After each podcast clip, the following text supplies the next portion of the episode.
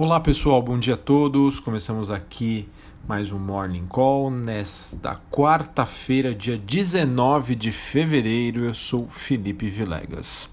Bom pessoal, os mercados hoje abrem com um tom mais positivo, com as bolsas na Europa e os índices futuros de ações nos Estados Unidos sugerindo que o S&P pode recuperar a queda de ontem gerada pelo alerta da Apple. Pois é, a Apple que cortou ontem as suas estimativas de vendas, cortou o que a gente chama de guidance, né, suas metas, após sinais de que a China né, poderia estar planejando medidas adicionais para dar o apoio aos setores da, da economia por lá mais ameaçados. Né? Então vejam que nós temos essa recuperação, só melhorando a frase aqui que eu comentei, né? nós temos uma sinalização de recuperação depois de ontem, né? da, da, do alerta gerado, gerado pela Apple, e essa recuperação acaba acontecendo mediante as sinais de que a China pode, a, pode anunciar novos estímulos.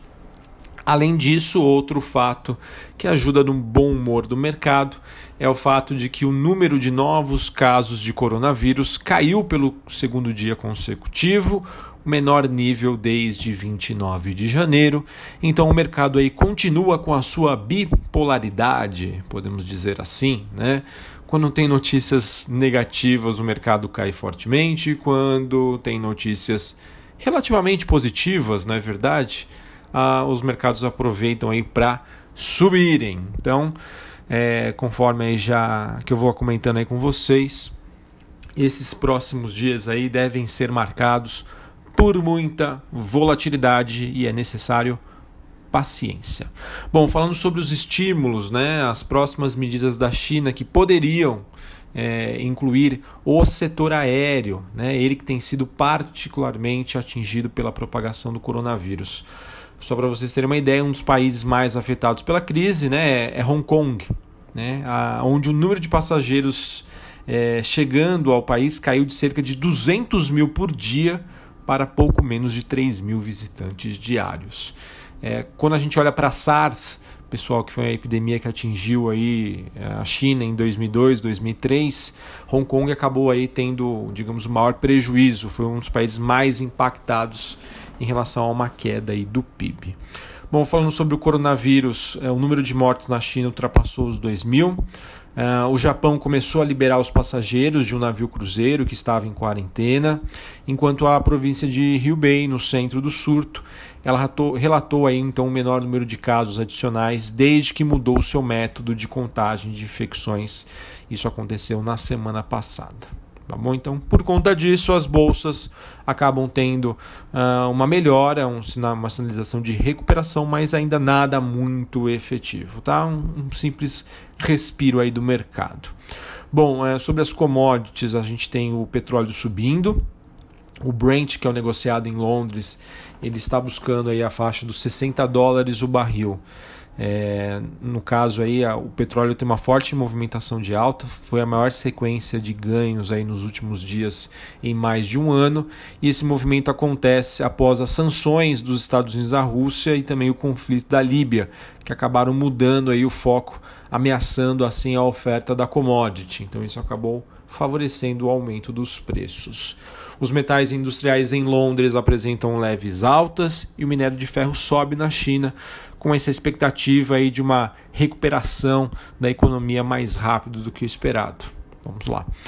Enfim. Bom, pessoal, falando sobre a agenda do dia.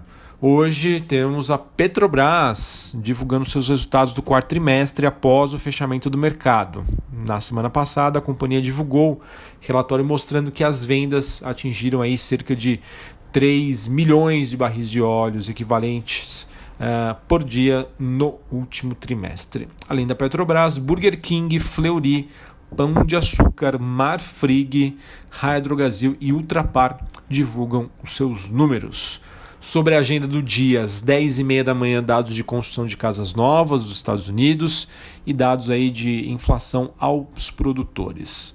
Sobre a atuação do Banco Central, hoje ocorre a rolagem de swaps cambiais, mas é normal, é rolagem, né? não, foi, não foi anunciado é, nenhum leilão novo, mesmo com o dólar ontem tendo fechado nas máximas acima de 4,36 quando a gente olha para o dólar comercial.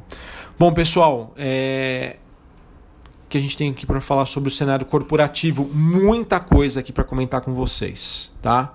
Enfim, vou tentar aqui falar, mas assim, a gente teve os dados de balanço, a gente teve a IRB, que divulgou um lucro líquido é, que superou as estimativas do mercado, 632 milhões.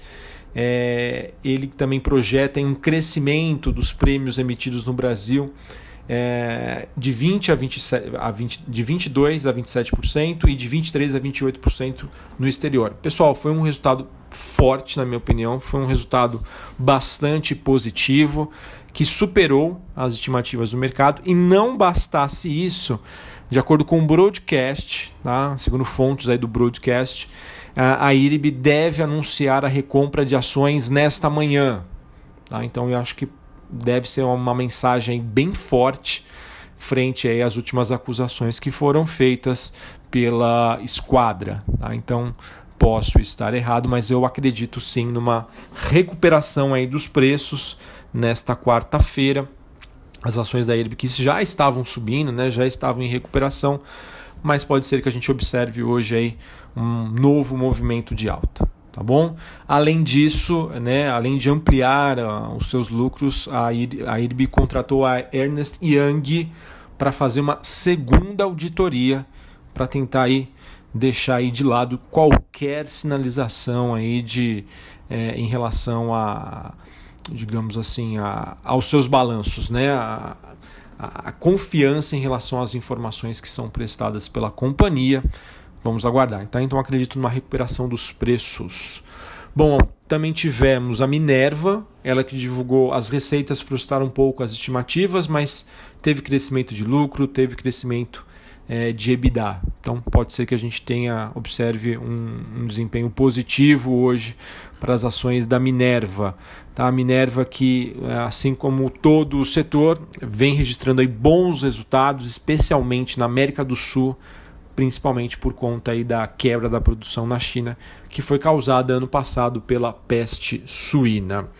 Tivemos a Engie Brasil, empresa do setor elétrico, o lucro líquido acabou frustrando as estimativas a empresa gastou aí mais com, com juros da sua dívida, então isso acabou pressionando um pouquinho os lucros. Uh, que mais? É, Vivo, né? Telefônica Brasil, o lucro recorrente ficou um pouquinho acima do que era esperado, então esperamos que isso possa ter uma reação positiva hoje no mercado. É, além da IRB, além da Minerva, nós tivemos, e a Engie Brasil, nós tivemos Iguatemi, Iguatemi é, teve um lucro líquido de 111 milhões de reais no quarto tri, um, um crescimento de quase 47, de quase 50%. O salto que foi impulsionado aí pela venda de shoppings, volume recorde de, é, de luvas e de cortes de despesas financeiras, tá? segundo publicado no seu balanço há, há pouco. O EBITDA atingiu aí a 200 milhões de reais, um aumento de quase 26%. Então, um resultado também forte para Iguatemi. Smiles também teve um lucro de 180 milhões no quarto tri, uma alta de 10% na comparação ano a ano EBITDA cresceu 15%. Ah, vejam que as companhias vêm apresentando aí resultados bem fortes e bem significativos, de acordo com que também boa parte disso já era esperado pelo mercado. Pessoal, demais notícias. O Conselho de Administração do BB Seguridade aprovou aumento de capital da Cicle Corretora de Seguros de até 34 milhões de reais. Semig, Semig prevê investimentos de 10,4 bilhões para o período de 2020 a 2024. Para o ano de 2020, especificamente, a projeção é de 2 bilhões de reais em investimentos. Ecor Rodovias apontou que o tráfego com solidariedade de veículos pagantes né, teve um crescimento de 30% no quarto trimestre de 2019, na comparação com o mesmo período do ano passado. A alta no ano foi de quase 20%. Vamos lá. Além disso, notícia importante: JBS informou, né, que a sua subsidiária indireta, né, a JBS USA, celebrou um acordo de aquisição da participação acionária da Imperi Packing Company para adquirir unidades produtivas de Case Reed e a marca Ledbetter, por um total aí de 238 milhões de dólares. A Brasil informou que o CAD aprovou a implementação da sua associação com o Grupo Pão de Açúcar para a criação da Stix Fidelidade. Notícia esperada pelo mercado, mas mesmo assim não deixa aí de ser de positiva. E para finalizar, a VEG, Conselho de Administração da companhia, deve pagar dividendos complementares, equivalentes a 16 centavos por ação, terão direito aí ao pagamento dos acionistas com base aí na empresa até 21 de fevereiro. Uh, o pagamento dos, dos dividendos uh, deve acontecer após esta data, né? E as, e as ações ficam ex-dividendos a partir do dia 26 de fevereiro. Além disso, a VEG também aprovou a recompra de até 250 mil ações ON.